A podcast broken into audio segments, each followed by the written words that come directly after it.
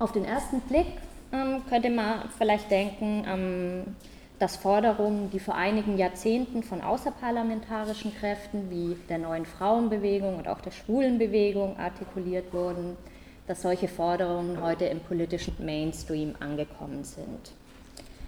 Während man sich etwa noch vor 15 oder 20 Jahren mit der Forderung nach einer Frauenquote als Radikalfeministin, stereotyp gedacht, männerhassende, lila Latzhosen tragende ähm, Frau so unattraktiv und so weiter, ähm, während man sich vor 15 bis 20 Jahren mit dieser Forderung noch eher ins politische Aus befördert hätte, wurde das Projekt Frauenquote in Führungsetagen eben in jüngster Zeit von einer konservativen Familienministerin ähm, oder Arbeitsministerin maßgeblich vorangetrieben. Ich denke, das ist schon eine Veränderung. Darin lässt sich durchaus eine gewisse Veränderung eben auch der geschlechtlichen Arbeitsteilung oder eine Veränderung gesellschaftlicher Vorstellungen hinsichtlich geschlechtlicher Arbeitsteilung erkennen. Und zwar durchaus auch in dem Sinne, wie es die neue Frauenbewegung angestrebt hat. Gleichzeitig aber stellt das von der CSU durchgesetzte Betreuungsgeld eher eine zynische Wiederkehr der feministischen Lohn für Hausarbeitskampagne dar. Ähm, nicht ganz zu Unrecht auch als Herdprämie bezeichnet, ähm, tendiert das Betreuungsgeld doch stark dazu, eben eine traditionelle geschlechtliche Arbeitsteilung, wobei traditionell muss man vielleicht in Anführungszeichen setzen, weil es ist eigentlich eine bürgerliche geschlechtliche Arbeitsteilung. Sie entsteht mit der bürgerlichen Gesellschaft. Ähm, das Betreuungsgeld ist auf alle Fälle eine Maßnahme, was geeignet ist, diese Arbeitsteilung weiter zu verfestigen und stellt insofern eben gerade keine Befreiung von der Sklaverei des Spülbeckens, wie das Maria dalla Costa in den 70er Jahren genannt hat, die eben eine der Mitbegründerinnen dieser Lohn für Hausarbeitskampagne war. In Deutschland ist die Ehe bisher nur für heterosexuelle Paare erlaubt. Daran soll sich scheinbar nichts ändern, der Meinung fast 200.000 Unterstützer und Unterstützerinnen nach, die die Petition Kein Bildungsplan 2015 unter der Ideologie des Regenbogens unterschrieben. Die Akzeptanz sexueller Vielfalt darf ihrerseits eben aus ihrer Sicht kein Bildungsziel für Schulen sein, denn damit würden Kinder und Jugendliche ermutigt, auch nicht der Norm entsprechende sexuelle Orientierung und vielfältige geschlechtliche Existenzweisen zu leben. So etwas, so die Petition, kann aber letztlich nur im Interesse besagter einzelner Gruppen, Randgruppen offensichtlich sein, denen gegenüber die Petition eine zumindest als ethisch erstrebenswert verstandene Zweigeschlechtlichkeit und Heterosexualität in Anschlag bringt.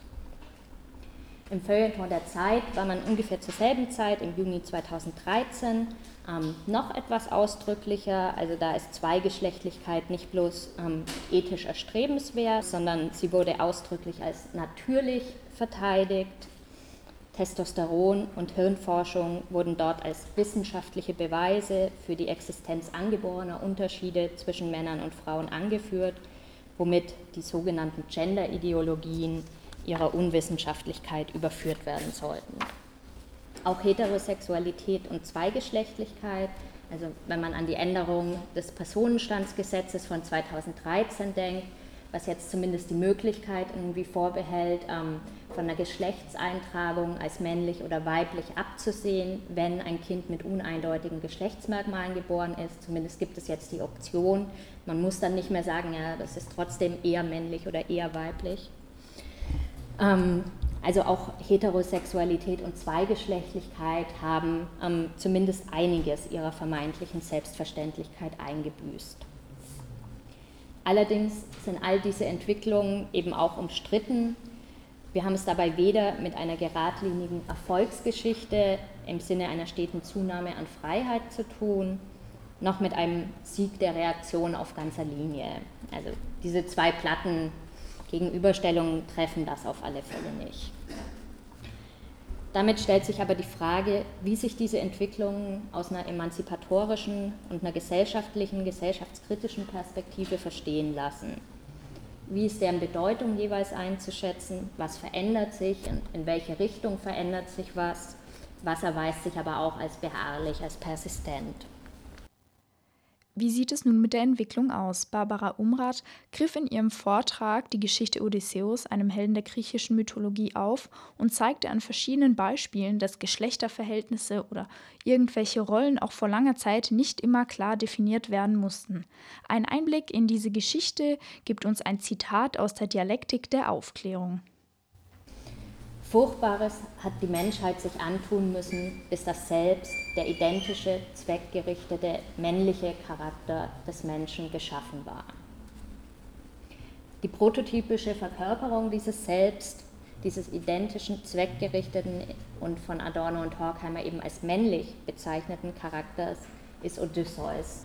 Dabei sticht zunächst ins Auge, dass dieser männliche Charakter, für den Odysseus steht, Adorno und Horkheimer zufolge nicht in einer wie auch immer gearteten Natur des Mannes begründet ist. Vielmehr wird dieser als Resultat eines historischen, eines als furchtbar bezeichneten Prozesses verstanden. Das moderne Subjekt ist Adorno und Horkheimer zufolge also männlich, aber wie genau ist das gemeint?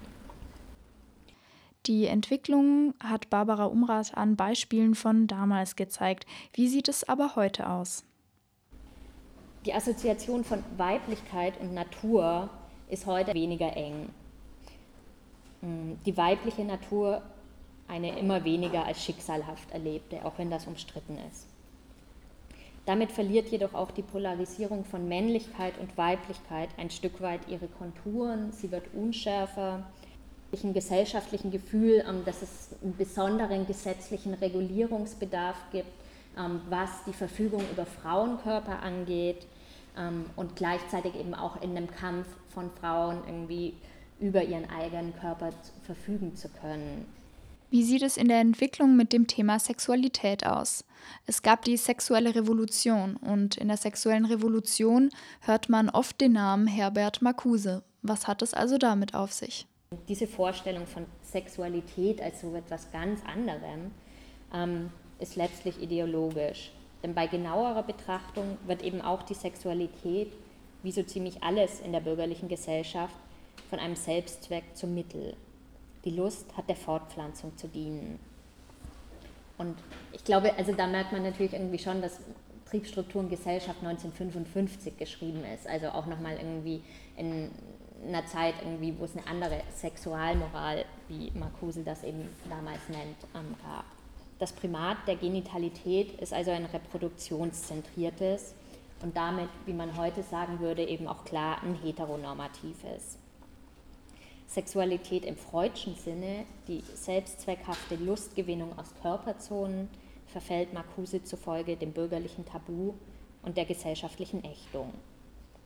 Und nicht zuletzt schließt ähm, die Idee eines erotischen Verhältnisses zur Arbeit und den Arbeitsgegenständen, die sich bei Marcuse findet, die mir so in den heutigen Diskussionen bisher nicht begegnet ist, eben auch die Vorstellung eines ganz anderen, nicht länger herrschaftsförmigen Verhältnisses zur Natur und zur Dingwelt mit ein. Also ist auch irgendwie in diesem Sinne vielleicht nochmal irgendwie einen breiteren ähm, Horizont der Vorstellung von, was an gesellschaftlicher Transformation möglich sein könnte oder ähm, wünschenswert wäre.